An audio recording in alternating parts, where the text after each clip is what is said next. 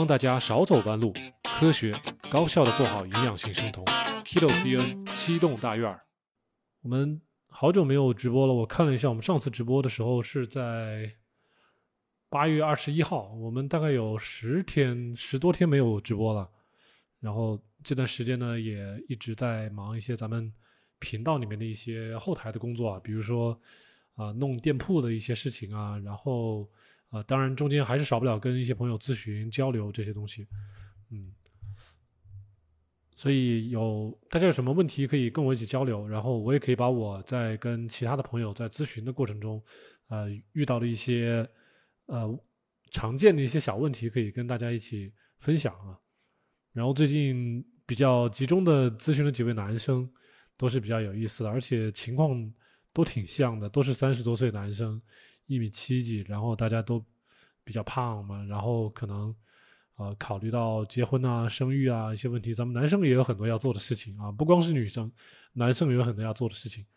那然后有一位男生也是很有意思，他在北京，然后呢，他说他陪他老婆去，可能是做呃孕期或者说怀孕备孕方面的一些检查啊，当然他自己是一个比较胖的一个男生嘛，他大概有。两百斤，两百多斤啊！然后呢，跟老婆的医生在聊天的过程中，无意中听到那个医生啊顺口说了一句：“说男生做生酮其实挺容易的啊。”然后他突然之间就觉得，哎，自己可以试一下啊，自己可以试一下。然后他找到我们的节目，然后就开始学习。当然，他因为工作的问题，他比较忙嘛，呃，然后我也仔细问过他，他其实没有非常。认真的听我们的节目，这个是无可厚非的，因为大家都很忙，没有时间。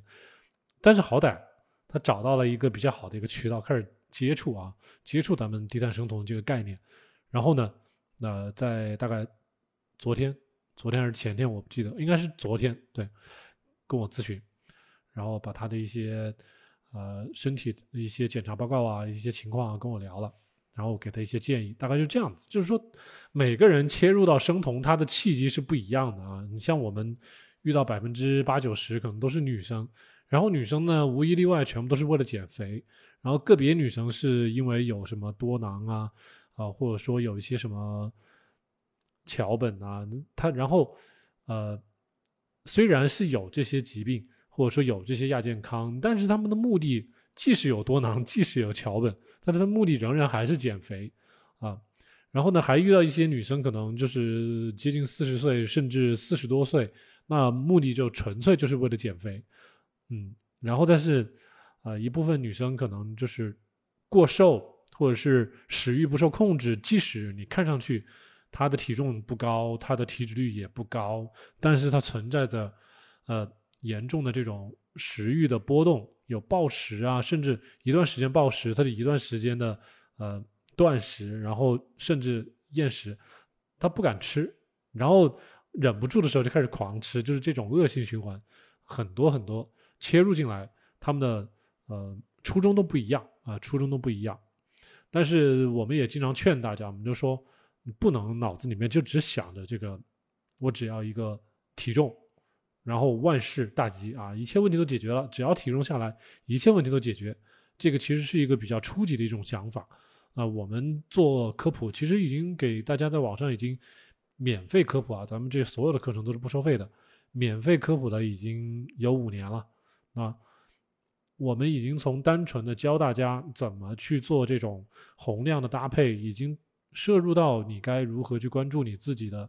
每天吃的营养，你自己出现了什么一些表表象之后，一些亚健康的一些表象之后，你该自己去找，自己去分析，不会来问我，或者说咨询，咱们来找到我们的饮食中欠缺的部分，然后去把它补回来。补回来之后，我们的一些亚健康的一些表象才会逐渐的去消失，啊，而不是想办法去打补丁。那因为我咨询的一些女生，甚至我指导的一些女生，她会发现。他会因为那个便秘的问题，他能吃两年、三年的泻药，吃了两年、三年的泻药之后，整个身体垮了，没有营养，没有电解质，没有矿物质，不来姨妈，掉头发，只是为了来呃每天规律的去排便，去吃这个泻药，然后把网上所有的泻药都试了一遍。当然，这些泻药都是非处方的药啊，都是在互联网上自己乱买的，呃，都是不顾它的后果，然后去乱操作。然后我也我我我也遇到很多的女生是怎么呢？自己在网上啊，因为这个东西健康的这个所谓的小知识、小纸条、小窍门太多了啊，你到网上随便一搜，各种都是免费的。呃，这个建议，那个建议，这个小窍门，那个小窍门，copy 一下，回去就开始操作啊，全然不顾对自己身体的影响。那么，我觉得大家对待自己的身体不能太草率啊，就是你知道车子坏了，开到修车铺去啊，不会让自己的叔叔阿姨、爷爷奶奶或者自己的爸爸大伯去帮你去随便去修个车，因为你知道他们都不是正儿八经的修车工，对吧？你知道去找修车修车工去给你修车。但是为什么你的身体，对吧？除非你自己真的是很懂营养学、很懂医学，啊，自己是相关的从业人员，不然你在网上抄的那些东西里面有多少是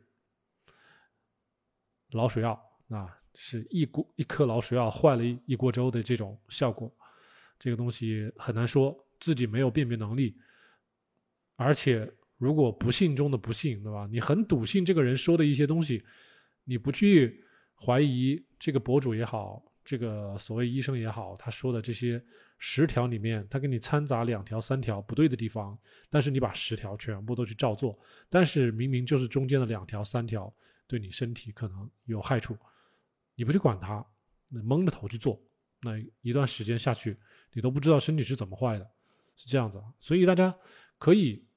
就是找到比较好的、靠谱的来源，甚至就是说，你就去呃无脑的去医院，医院的医生他是背锅的，他会负责，对吧？你出了问题去找医医院去找医生，是有人给你负责的，是吧？打官司也能找到人，但是在网上你自己随便 copy 一个东西回去，然后操作操作出问题，谁也不管你，对吧？真的是谁也不管你，然后身体坏掉了管不了，呃，这个就是互联网，呃，有它的好处，也有它的坏处，嗯。好处呢是大家获取信息、获取知识，它的来源变得相对容易、相对便捷。但是难的地方、不好的地方就是在于如何去辨别这个信息的真伪，这个有点难，是吧？这个真的是有点难。然后我还可以跟大家分享一下还是男生的一些问题，但是最近咨询了两个男生，他们都去做了体检啊，然后这两个男生呢，是其实。他们健康不是非常差，不算是很差，就是无一例外，他们的糖化血红蛋白都有点高。一个男生大概是五点七几，一个男生大概是五点六几。那糖化血红蛋白我们都知道，超过五点五，五点五到六点五之间，我们会告诉他，你这属于一个糖尿病前期的一个状态。那一般这种都是胰岛素抵抗，然后呢，空腹血糖受损啊。他如果去做糖耐呢，肯定一般也是参一参二，不太好看的。所以这类人呢，呃，我只是说这两个男生哈，你说他们去做体检，做了 B 超，各方面其实你看他的肝功能 OK 是吧？心脏 OK，肾功能 OK，尿检 OK，血常规其实也还好啊，除了有一些贫血的一些症状。但是这两个男生他们的前列腺啊，都是三十多岁的男生，前列腺，前列腺两个男生都是有钙化。那就是出现了钙化灶，就是他的前列腺的这个，你知道咱们的前列腺可能就是在我们的那个，你知道我们都都有一个肾脏下面会有一个输尿管，输尿管到下面会有一个膀胱啊，膀胱就像呃一个鼠标一样，一个球一样，它像像一个小气球，然后小气球再往下呢，它有一个勒紧它的一个一个小环儿，然后围着小环儿，它是一个前列腺，是一个腺体。然后再往下就是输尿管，一直那个到尿尿的地方啊。那是就是那个小环儿，那个地方是前列腺有钙化啊，有钙化灶，也就是说那个地方的毛细血管也好，他们那个地方的一些组织也好，开始啊有一点点不灵了啊，有一点点钙化。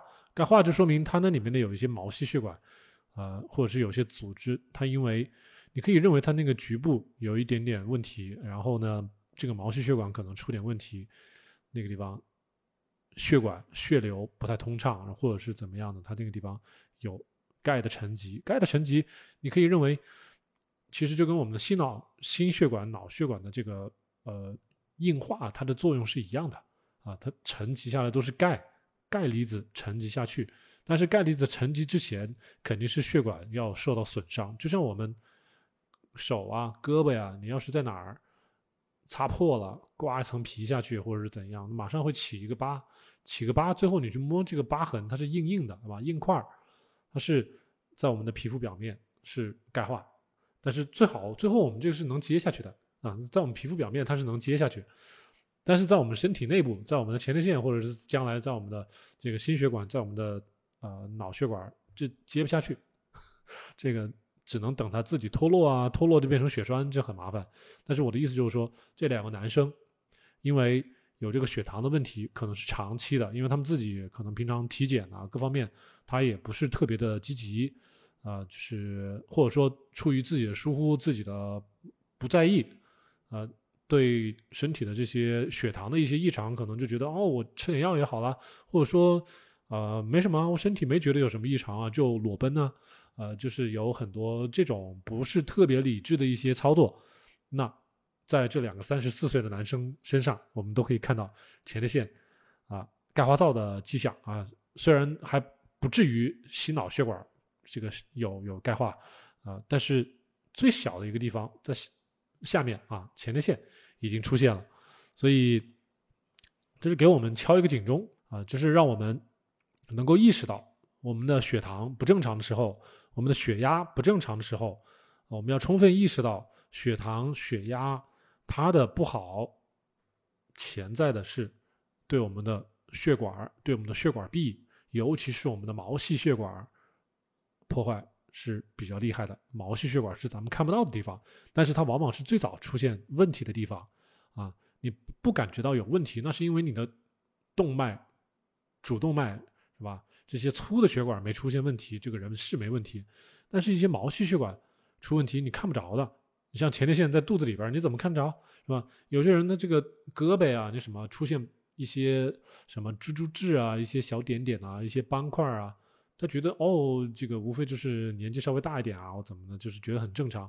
但是有没有看过同龄人健康一点的同龄人？如果他的状态比你好很多，他没有这些问题，你们又会，大家不会想一想，你说自己为什么会比别人早出现这些问题吗？啊，那我应该去看一看，是不是最简单的血糖、血压，是吧？然后再去看看自己的血脂，然后再去分析。我们的饮食中哪里有问题？再去看看我们自己到底是维生素啊、矿物质啊啊哪些地方出了问题啊，或者是自己的作息啊有什么问题？这些东西都要去看。那所以啊，我们这个科普的作用是什么呢？科普科普的作用就是通过分享，就是我咨询到的一些朋友的一些健康的一些状况，然后给可能没有这些意识、健康意识的这些朋友啊，把这个健康意识给提起来，在。没有出现临床症状的时候，大家可以发现一些亚健康的一些症状。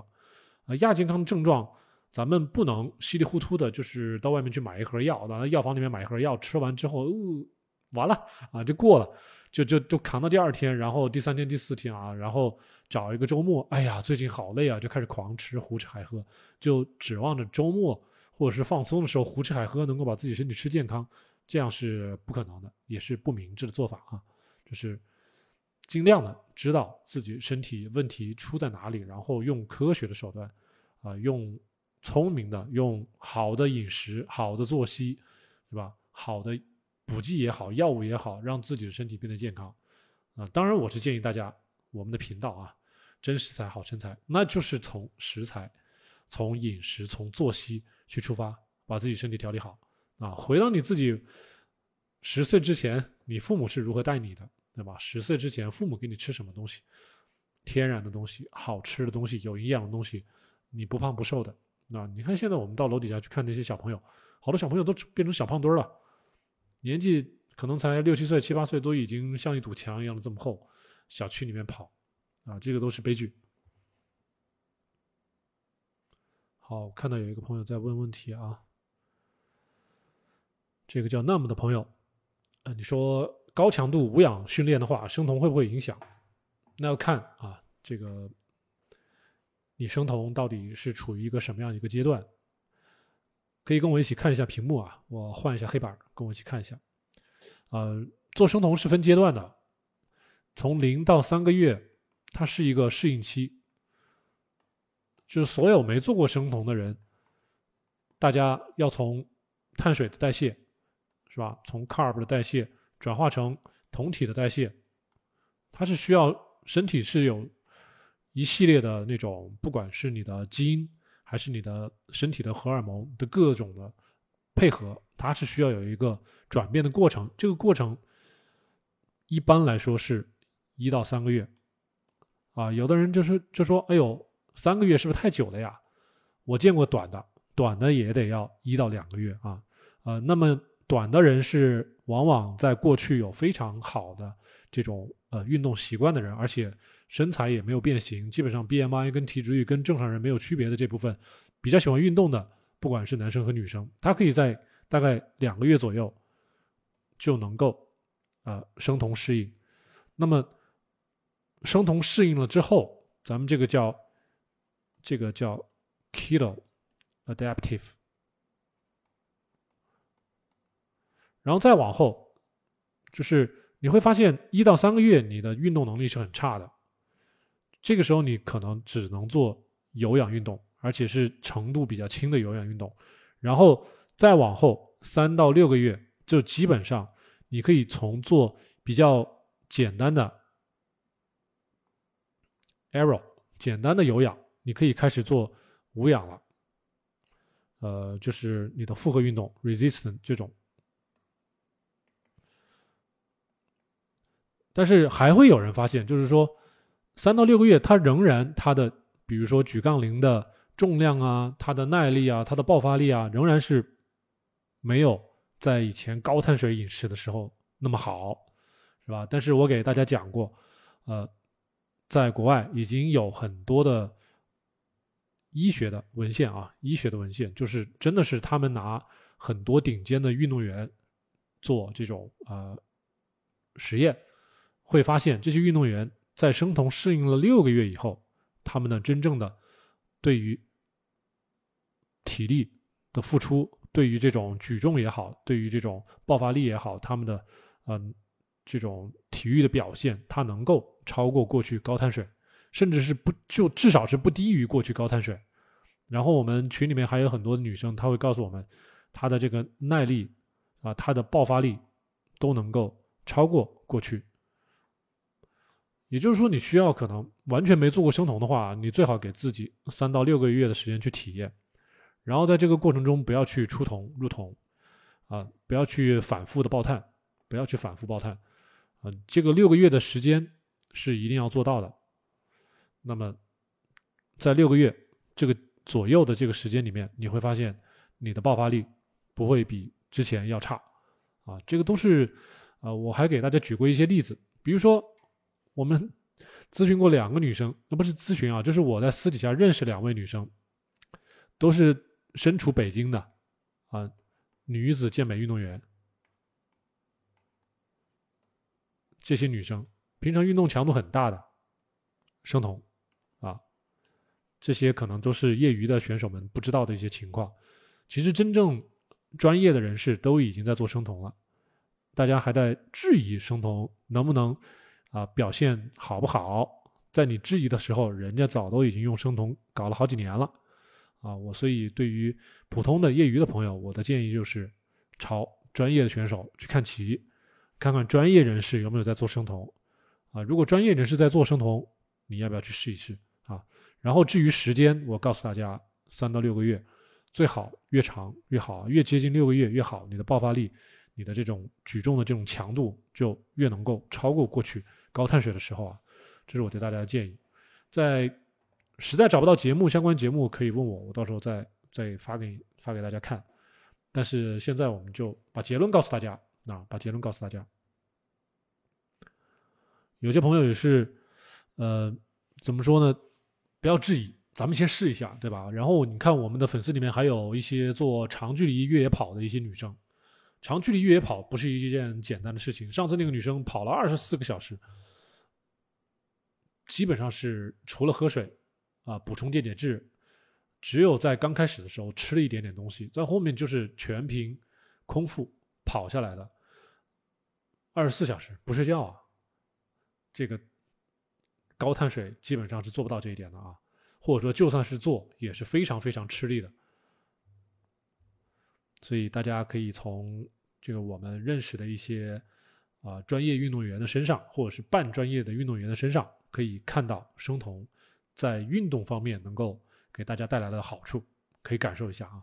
还有一些骑自行车的运动员啊，咱们群里面也有，呃，他不是专业的，但是是半专业的，但是每次都能出去一骑就骑个上百公里，是很厉害的，在我们看都是很厉害的。所以大家就是。我不论，不管就是像这个那么那么同学，你在互联网上看到了多少反对啊生酮的言论，这个我不管啊。但是对于您自己，我的建议真的是尝试啊，尝试一下。这个就像当年什么火车刚发明出来的时候，那些骑马车的人都会说：“你这火车跑得比我马车还慢呢，谁要坐你的火车啊？”啊，但是过不了多少年啊，这个火车早就把这个马车甩到一边去了。啊，大家都可以从历史中找到新生的事物，它刚开始是受到什么样的待遇、什么样的遭遇啊？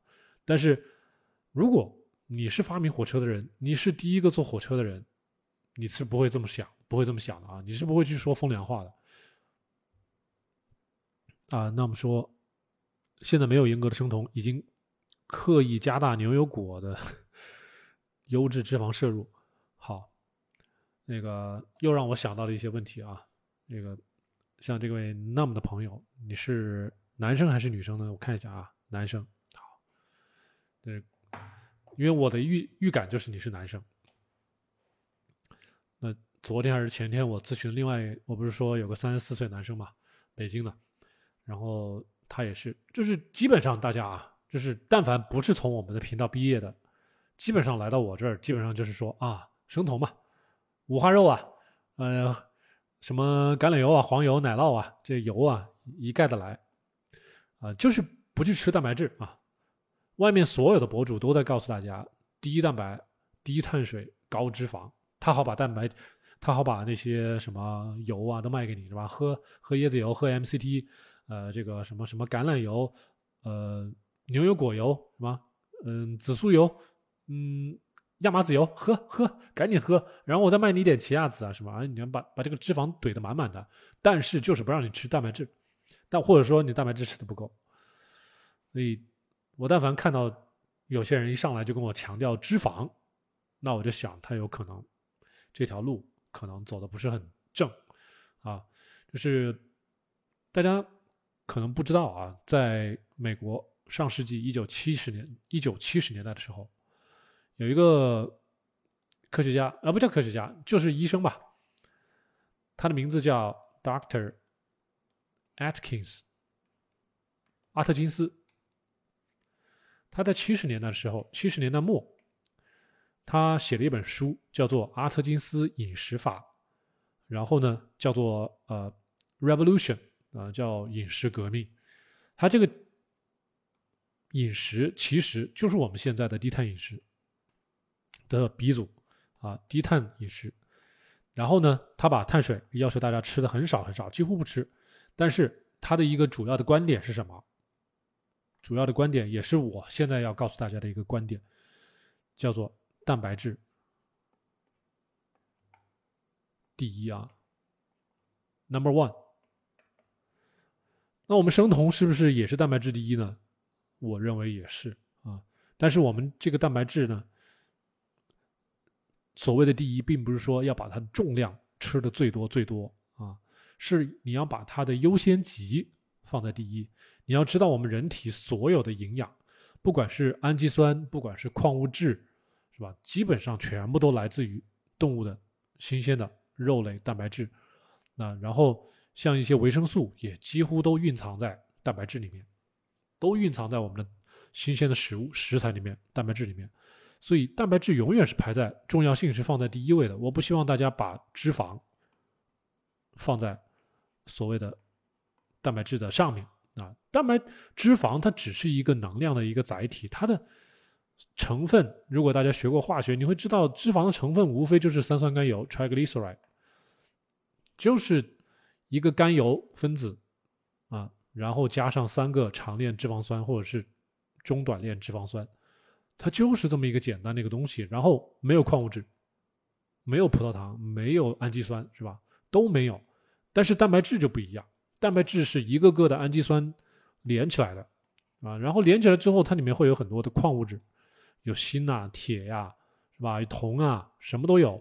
然后像一些维生素啊，它都蕴含在这些蛋白质里面，都跟动物的一些整个，比如说你吃了一个鸡肉啊，这个鸡肉细胞里面就会有各种的维生素，什么都有了。所以你要把蛋白质放在第一，你单独的去吃脂肪，去吃大肥肉，什么也没得到啊，什么也没得到。所以这是我对一些咱们在座的一些朋友的一些忠告啊，蛋白质第一。永远是蛋白质第一，尤其是生酮饮食还是蛋白质第一。生酮饮食只不过是不会让大家把这个蛋白质不限量吃个没完，然后你连脂脂肪也不去吃了，所以就是相当于给你吃鸡胸肉都给你顶饱。当然不是这样子啊，因为我们也会告诉大家，这个蛋白质吃太多以后，会有一部分糖医生转化成为葡萄糖啊，会影响我们生酮。我们生酮实际上是一个中等蛋白，那就是其实对于所有人来说。我们这个生酮其实还是因人而异的，这个就是说，比如说，到底是中等的蛋白质啊，还是高蛋白质啊，啊，然后对于脂肪来说，到底是中等的脂肪啊，还是高的脂肪啊？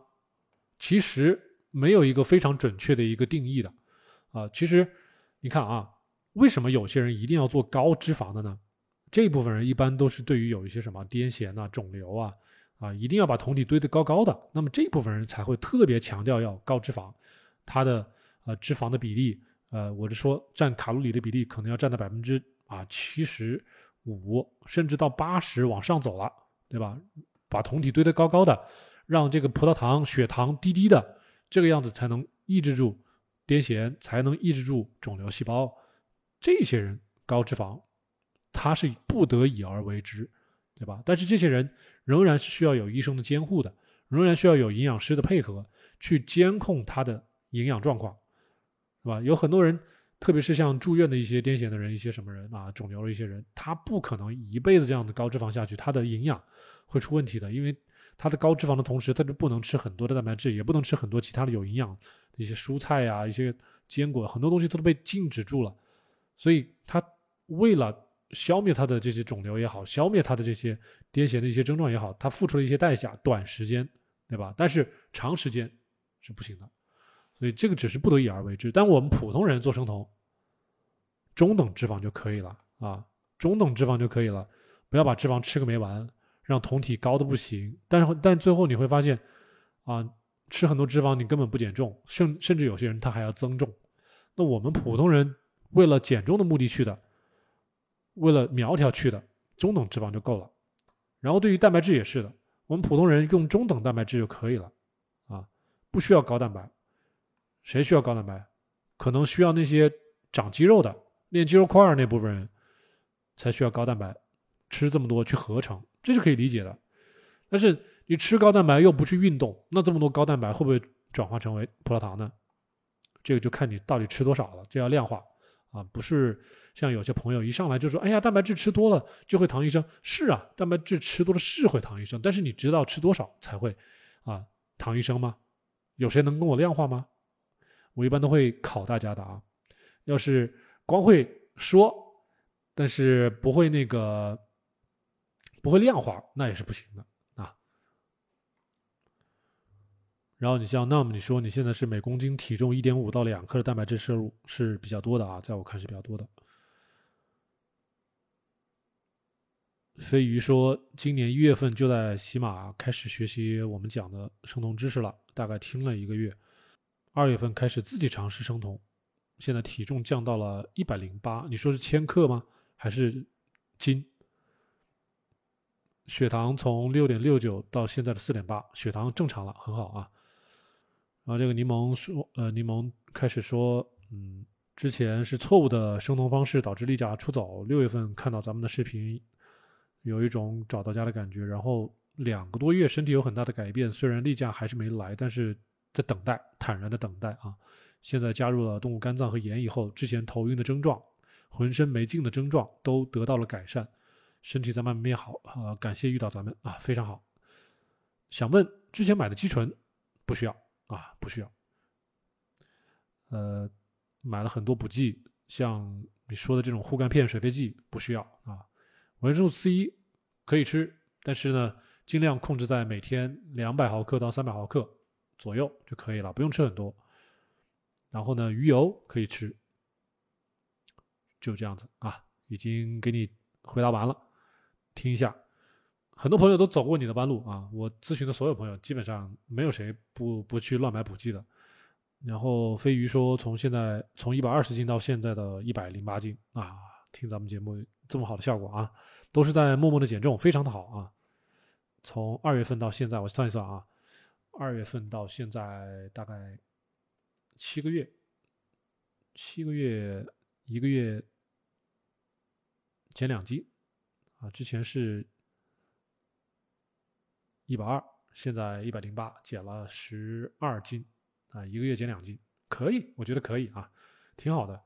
我觉得不用特别去焦虑啊。你看啊，为什么让大家不要去羡慕别人？说什么？哎呀，我一个月减了多少斤多少斤，你也可以的。呃，你就赶紧跟我学吧，来交点学费。一般都是这个套路。但是我会告诉大家啊，你就比如说，就是刚才我说的这个例子啊，大家仔细想想，是不是和小孩子？上学是一个道理啊，就一个小孩儿，你三年级，人家六年级，大家同样去做一道算术题，你说谁做得快？啊，如果说别人的身体好，别人的营养状况好，别人年轻，别人就相当于是六年级的学生，对吧？人家跑个步，人家比个赛，或者说人家做个算术题，他人就比你快，羡慕吧？是不是？但你三年级，你个头比别人小，你营养状况没人家好，然后。你的体，你的你的这种数数学头脑还不如人家灵活，你就注定要比别人慢啊！大家不要说，哎呀，你看咱俩都是人啊，咱们俩都是人，咱们没区别，为什么你快我慢呢？啊，所以我就开始乱捣鼓了啊，乱捣鼓！你看网上这些朋友都怎么捣鼓啊？啊，就开始什么蛋断、液断、什么油断开始了。啊，就开始到网上开始买各种补剂，各种什么，听说这个有用啊，电解质有用啊，然后我这三天什么也不吃，我就喝电解质水，这都是折腾的啊，就会让身体的营养状况越来越差。有些女生就这么一折腾，姨妈就走了，像刚才我们那个，呃，给我们塞小纸条那位女生就是了，一折腾姨妈走了，就开始焦虑了。我就劝大家不要乱来啊，你把身体，把身体当做你的朋友去对待啊。咱们的身体，你不要去跟自己的身体去作对，啊，我们的脑子是长在咱们的身体上面的，你不要觉得你这个 脑子像这个什么，像这个手机一样的，好像可以拿在手上，然后可以控制咱们的身体一样，这么简单，啊，不是这样子的，你要跟它和平共处。我们的身体不适的时候，你要分析我们的身体到底哪儿不对了，我们不要去折腾它，不要去用更加呃严酷的方式去折磨它。对吧？折磨我的意思就是说，本来身体需要营养了，你还不给它营养，你还在断食，你还在用些垃圾食品去往肚子里塞啊，弄个水饱，弄个油饱啊，然后在肚子里面塞乱七八糟的甜品、代糖，都一概没有营养。营养在哪儿啊？我们刚才讲了，蛋白质第一啊，动物食动物食材呀，然后一些有营养的这个坚果呀、蔬菜呀，这东西都是有营养的东西啊，不吃那。我就去吃这个外面卖的这种加工类的食品，那个什么电解质粉末，哎呀，喝呀，听说能减肥，听说是能减肥，但我也听说你的身体会更糟糕呢，是不是？那个大家好好听一下啊，把我的建议好好听一下。呃，那么说有没有一种比较简单的方法来简单判断自己的蛋白质跟脂肪是否是一个合适的比例啊？呃，一个简单的方法就是，你可以去超市看一下，一个猪腿肉和一个牛排大概长什么样子。呃，我不知道你有没有这样的一个概念啊。呃，我现在可能，啊，我给我可以给你找两个图哈，找两个漂亮点儿图你来看一下。找找个，我经常给大家咨询的时候，我都会告诉大家，你这个吃蛋白质跟脂肪的比例啊，比如说你去吃一块肉，这个肉肥瘦比是多少啊？肥占三，瘦肉占七，这样的话你就不会说肥肉吃特别多，蛋白质呢也能保障。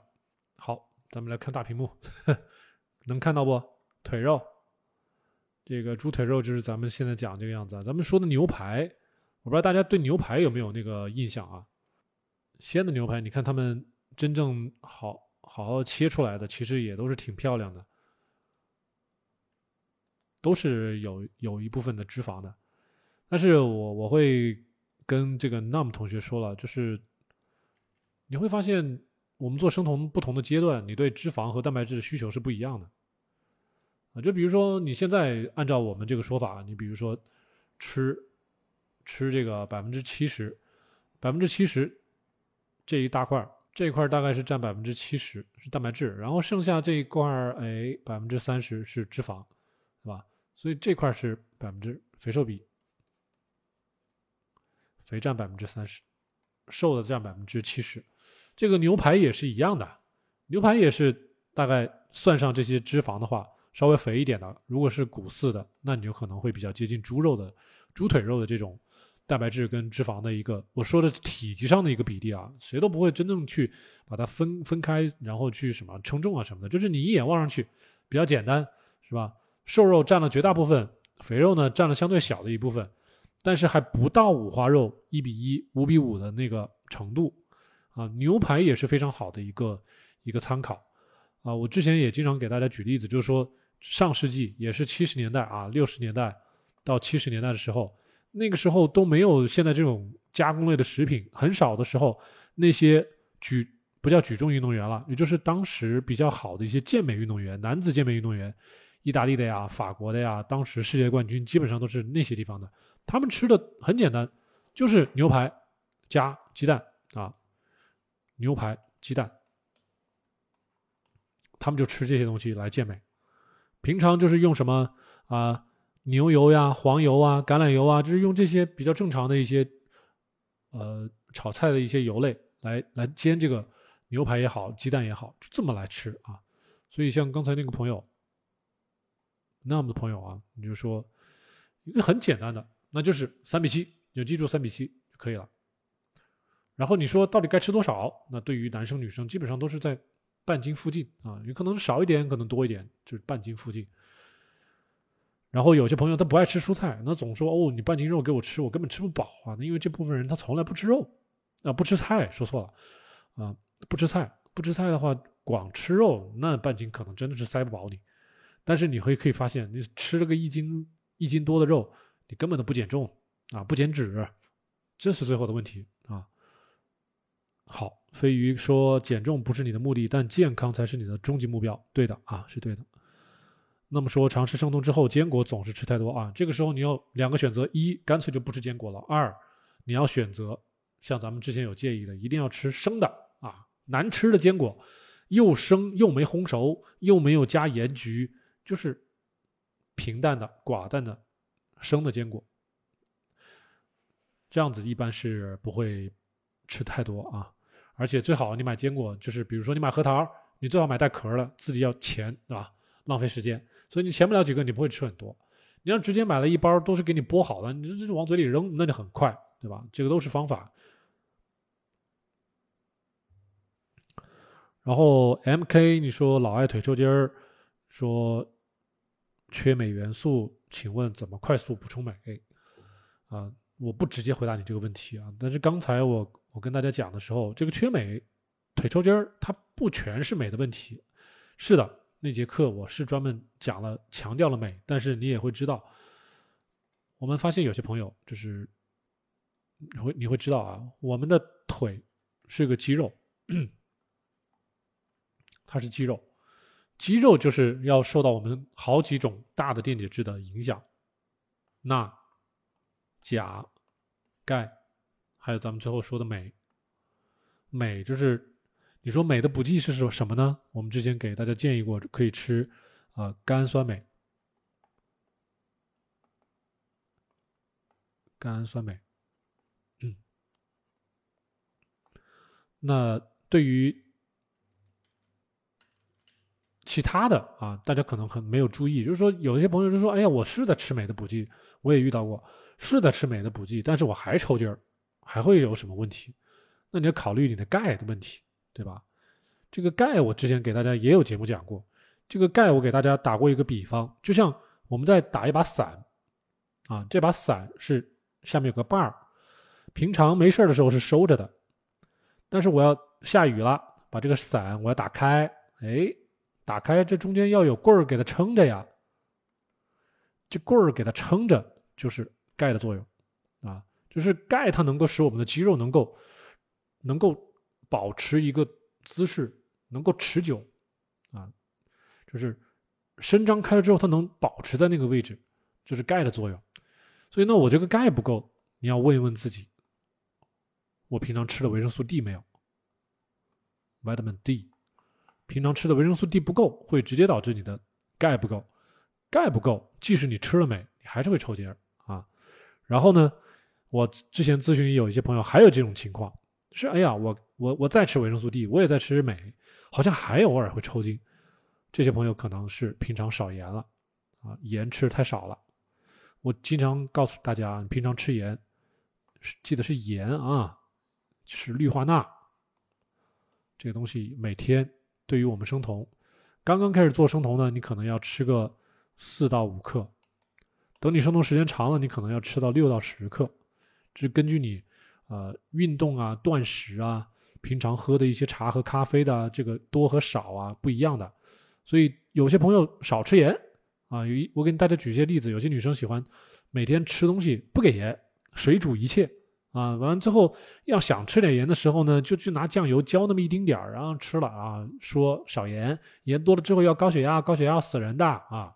即使自己已经断碳了，即使自己已经生酮了，他还在那个执行过去的一套错误的传统的这种营养学的一些理念啊，这个时候全部都要告诉大家有问题啊，全部都有问题，盐要多吃，这是跟钠相关的一些。量的一些问题一定要量化，不要说哎呀，我平常吃了很多盐呢，到底吃了多少？你自己量过没有？一定要量化啊，不要自己凭感觉。三最后一个是什么？钾。但是这个钾，我可以告诉大家，一般大家很少会缺钾，但是呢，确实会存在一部分人太实在不爱吃菜了。怎么知道自己缺钾呢？你可能会发现自己如果去做血常规，发现自己低于一百三十五这个数值。或者说接近一百三十五了，那可能确实钾不太够，啊，所以我们比较理想的这个钾，如果我们去查血常规，可能在一百四十附近会比较好。但是呢，我们又不希望大家往上走的太多，跑到一百四十五啊、一百四十六啊、一百四十七啊，又往上走了。一百四十五、一百四十六这波人都是吃了过多的钾的补剂的，啊，都是喝了什么呃无糖可乐啊，喝了很多电解质粉末的，基本上会跑到一百四、一百。一百四十五、一百四十六这个范畴，正常吃蔬菜、正常不吃这种补剂的人，一般都在一百四左右啊，或者是一百三十七、一百三十八的一个范畴。所以你要补钾怎么补？我对家大家建议都是吃菜啊，五百克每天，最好能吃到一千克。为什么要吃到一千克呢？我是强烈建议大家吃到一千克。如果吃不到一千克，大家尽量每天给自己加一个牛油果，avocado。为什么？因为我们的钾，这个 FDA 是吧？美国的这个呃食品药品管理局对于我们正常人、成年人的一些建议是，这个钾每天是四千七百毫克的摄入。我之前给大家算过，但我现在已经不可能再重新算一遍了。就是说。你不管是吃什么小白菜也好，对吧？或者吃一些芥蓝也好，一些含钾比较丰富的一些蔬菜也好，你如果仅仅只吃到五百克，我们的钾是吃不到四千七百毫克的。只有你吃到一千克左右，那么可以达到这个四千七百毫克的一个呃量总量。那么你一天的这个钾是不会不会少的啊。所以钾是干嘛呢？钾也是一个跟钠相对作用的一个一个金属离子啊，它们俩是相互作用、相互帮忙。所以你如果平常吃的盐比较多，这个钾势必也不能太少，对吧？吃蔬菜就可以了，但是这个量还是说到底一一切都要量化，不去量化啊，这些问题我们都是在乱猜啊。所以你说腿抽筋，到底是那钾的问题，是钠的问题，还是钙的问题，还是镁的问题？咱们刚才全部都说了一遍。所以像刚才这个朋友，不单纯你是出去买补剂啊，买一瓶甘氨酸镁就指望的所有的抽筋的问题就迎刃而解了，这个不一定的啊。因为各种情况都有啊，我咨询到的所有的朋友都是遇到各种各样的啊，都有。所以刚才说的钠、钾、钙、镁四种情况都会存在。所以你说，哎呀，你要快速补镁，那当然能够吃补剂快速补镁啊。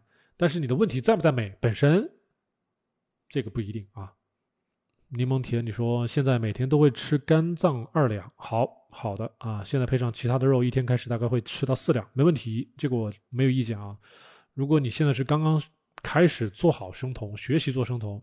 你在头一两个月，你不要特别的去限制你对蛋白质的摄入，尤其是你自己做生酮没有经历过一个循序渐进断碳的一个过程的话，那么，比如说你突然之间你就所有碳水都不吃了，然后就开始吃肉啊，吃什么的，像这种人，最好一开始不要去刻意去限制自己对蛋白质的摄入，先把这些东西吃够、吃饱，然后呢，脂肪适量。我们刚才说百分之三十的一个呃肥瘦比三比七的一个量，你自己去看。保证你能吃饱，然后能把食欲稳定住。食欲稳定了，你后面稳定生酮就会随之到来啊！你如果在激烈断碳的前提下，还在控制自己吃蛋白质、吃脂肪的这个总量啊，没有把食欲控制住，往后面就是随时会爆碳啊！就你随时会暴食，至于暴什么都不知道了。所以我觉得你这个做法啊，二两干。然后呢，其他的肉可能会吃到四两，但是我对你的建议就是刚才我说的盐啊，你自己一定要监控一下，能不能吃到五到六克，甚至更多，你自己去建议一下，不要低盐饮食。然后你发现这个蔬菜没有吃，没有吃到我们说的两斤，对吧？你好歹也要吃到一斤，不能说你的饮食全部都是肉类啊。啊，飞鱼就非常好啊，就是非常认真看我们节目的一位朋友。我就非常喜欢这样的朋友啊！所有的问题都其实我都已经讲过了。我们今天晚上直播我讲的所有的内容，我在之前的直播，在之前的节目全部都讲过。所以飞鱼说没什么可问的，很好啊，很好。好的，好的，不客气。素食的朋友，你要做生酮，我可能帮不了啊。呃，我现在其实对于素食生酮没有什么特别好的办法。首先做素食，你们就已经找不到特别好的来源了，脂肪的来源，啊，一些植物性的脂肪是可以，但是你的蛋白质的来源就只有豆子了。然后如果说你能吃素食，你能吃鸡蛋的话，那还不错；能吃奶制品的话还不错。对于饥饿感的话，这跟你素食不素食没有太大的关系。你做任何的饮食都会遇到饥饿感的问题。那我只能说，站在生酮的角度，饥饿感有很多。对吧？一个就是你吃的一些东西里面其实含有碳水，比如说你吃吃的一些豆制品里面，那含有碳水，因为碳水你没办法把它剔除，它影响你的血糖，你的血糖在高胰岛素血症的一些情况下容易波动的很厉害，是吧？一下子血糖低下去，那你就开始饥饿了，对吧？本身如果你的胰岛素抵抗没有解决，很容易陷入饥饿。再一个就是很多素食，它最初去做素食的初衷就是为了所谓的降胆固醇。为了什么？这个防止高血压，对吧？然后不敢吃肉，不敢吃盐，即使做了生酮，还是不敢吃盐。不敢吃盐，我可刚才已经给大家分析了，不敢吃盐，影响到你自己的食欲，你的食欲受不到控制。我们身体是需要盐的，尤其是做生酮，你产生酮体之后，啊，酮体更多的通过尿酸，呃，通过咱们的尿液排出去，尿液排出去之后，把我们的盐分也会带走。这个时候你需要更多的补盐，但这些朋友不爱吃盐，不敢吃盐。这也也可能是你的，啊，饥饿或者说你的食欲不稳的一个根源之一，啊，再一个，很多素食它吃这种脂肪的来源从哪来啊？植物油，植物油都从哪来啊？精炼出来的植物油，你从来没有见过这个植物的脂肪能够像啊猪肉、牛肉这样成块的能吃嘴里能嚼的，你像我们吃一块猪肉。吃一块牛肉，它的脂肪是跟蛋白质是在一起的，我能够放到嘴里嚼，能够有香味儿，脑子里面能够有满足感，啊，能够给我们人能够有满足的这种感觉，吃完之后就不吃了。但是动物的脂肪从哪来？呃，说错了，植物的脂肪都哪来啊？除除了一些坚果以外，大部分都是一些植物油。你想，植物油怎么可能会有饱腹感呢？除了喝下去，你没有饱腹感，这都是你要面临的问题啊，都是你要面临的问题。所以。我说到底，我真的是不是特别的建议大家。你都素食完了，你还要做素食生酮。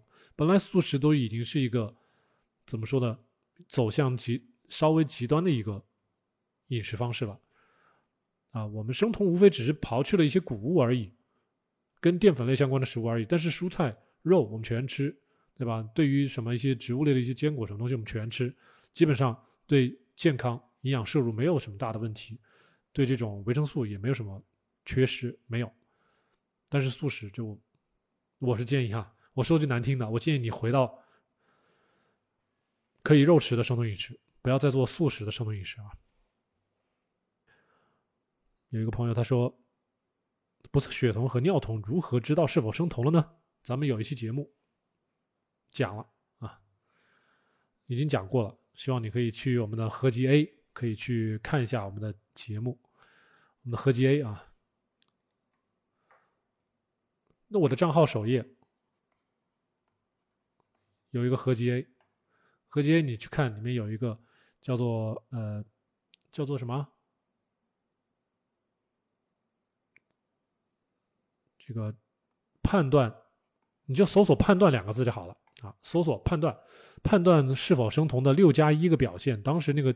标题我是这么起的，呃，其实很多的时候你就会发现，一你可以发现你你的睡眠时间其实是变短的。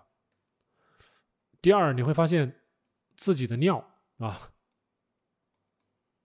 会有一种味道，一种奇怪的味道。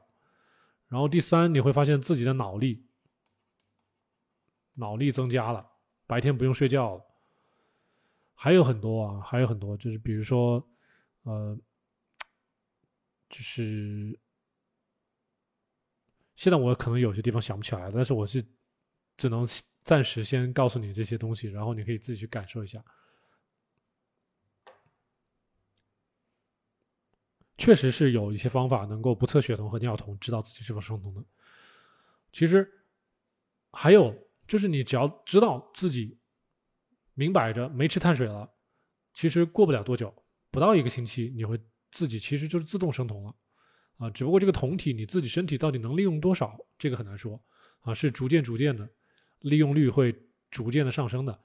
但是只要你断碳，比如说一天、两天、三天，什么碳水都没吃，吃的只是蛋白质、蔬菜，啊，什么菌菇啊，吃了一些一点点坚果啊，吃点这种基本上没有什么碳水的这种东西，三天、四天、五天，你就基本上开始生酮了。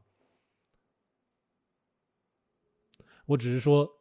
表象上的，你的血液里面能够测出来酮体啊，但我的意思不是说你要做生酮就这么硬来啊，这个可能不一定是适合所有人的。对于年轻人啊，一些营养状况好的人可以这么操作，但是有些人不适合。呃，意思成你的这个操作方法是错误的啊，影响肯定是有的。不要吃碳水，除非你这段时间就暂时当做一个过渡的一个。过程，你在尝试生酮，那你可以吃一点碳水，啊，但是这个碳水我是不建议你是在大鱼大肉之后吃碳水。你最好记得我们这个节目，你看我们的合集 A，刚才我告诉你啊，去看我们的合集 A。在做生酮初期，你有一些，就是就算你在吃碳水，有一些方式你是可以做的，能够把你的胰岛素的水平稍微降低一点的是什么？就是在你吃肉的这一餐。你尽量光吃肉吃菜，不要再吃米饭。你觉得今天非得要吃点米饭，那可以，但是你不要在吃肉的时候吃米饭。你可以把米饭单独放到某一餐去吃，是吧？比如说你晚上或是早晨起来，你说我想喝点粥，行不行？好，你去喝点粥，但是你就光喝粥吃点菜就完了，你不要吃肉。等你真正要吃肉的时候，你就中午去吃肉，然后中午去吃菜。对吧？你吃肉的时候，你就单独吃肉吃菜，这餐就只有肉和菜。你要吃饭的时候，你就只吃饭跟菜，放开一点，隔开啊，不要又是肉又是饭又是菜，这种是让你的胰岛素分泌的过多的一种情况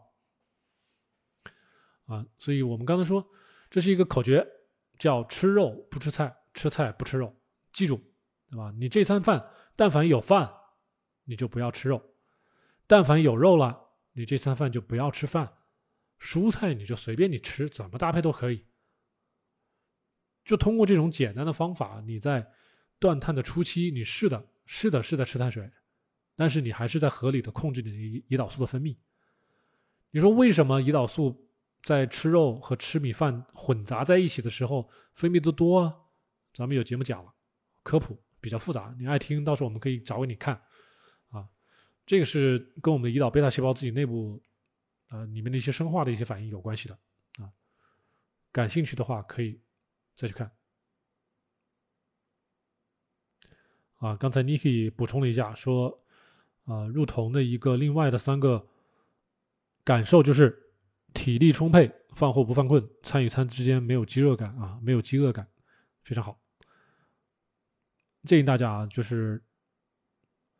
还算觉得咱们这个直播比较靠谱，觉得咱们的直播比较那个专业，或者说比较浅显易懂，都可以考虑将来跟我咨询啊。咱们有这个咨询的服务，可以跟我购买。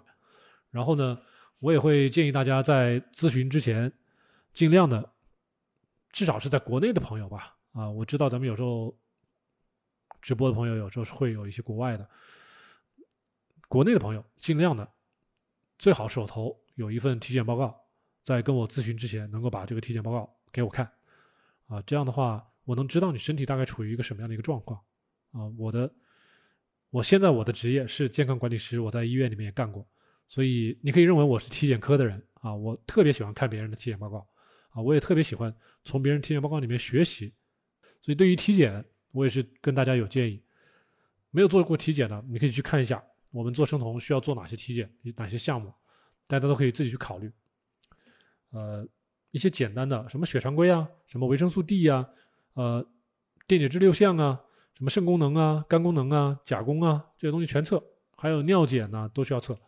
啊，这些东西都需要呃配合一起看，然后能够告诉大家。比如说，有些朋友就说：“哦，我就是要吃补剂，我就是要吃补剂，你能把我怎么着？”这些有很多固执的朋友啊！你看，我花大价钱买了补剂，你让我不吃，不行，我舍不得啊！我就会告诉他：，你看，你这体检报告里面已经这些、这些、这些、这些、这些项目已经出现问题了。这些卖补剂的博主会告诉你吗？不会，对吧？但是你这些体检之后这些指标告诉你已经异常了，你要不要纠正？这你自己该想的问题。如果你觉得有必要去修正，那我们就去改，把这个补剂停掉，或者说怎么样怎么样，减剂量都可以。那要说两眼一抹黑不行，我这花了钱我一定要用掉，我才不管这个指标怎么样呢，啊，也有这样的朋友，whatever 都可以啊。像有些朋友你说我素食，我素食，我素食，我这个做生酮啊，怎么怎么，我有我的理由，whatever，你做你的就行了嘛，对不对？我们最后都是用数据说话，我们去医院做个体检，身体好不好，指标全部都告诉我们。是的，咱们下次还是可以时不时的来一次音频啊，呃，像咱们今天这种模式呢，就是有点像半上课，但是又不是上课，呃，主角就是我一个人，啊，下一次的话，如果是音频聊天，我就退居二线，我不当主角啊，如果是音频聊天，我就会让各位多多说话，多聊天，多表达自己的感受，嗯，因为我们也。不太想把咱们这种这个直播变成一个纯粹的什么在线咨询啊、在线教育啊，搞得有严有点严肃。其实就是一种相互交流，交流的目的是为了什么呢？为了大家能够聚拢在这个频道里面，能够认同咱们的一些观点啊。学习和认知还有行为的改变是一个非常漫长的一个过程。我绝对不指望能够再通过一次直播一两个小时能够改变大家啊第二天的行为的，我是不指望的。但是我是指望能够让大家相信小莫老师，是吧？信任小莫老师，然后在咱们七栋大院这个呃频道里面能够学到自己想要的东西，生酮相关的一些东西，呃，甚至将来也许能够在我们这儿可能接触到更多的一些资源，就是只要是跟生酮相关的一些内容，都可以来我们这儿来找，这是我们希望大家来做的。那么，所以。就算是将来咱们音频连线啊，大家更多的就是分享自己的心得，分享自己的愉悦啊，甚至是偶尔分享一下自己的苦恼也可以啊。但是对于苦恼，我真的不建议大家在直播的时候吐太多苦水啊。这个苦恼真的是谁都有苦恼，真的是谁都有苦恼。嗯，好的，这个哼哼说喜欢安静的待在这里听小莫老师讲科普，也会的。那我们将来也会。时不时的通过咱们今天的这种形式科普的话，肯定就是我一个人科，啊，好了，还没有什么问题没有，我们今天就直播就结束了啊，大家晚安。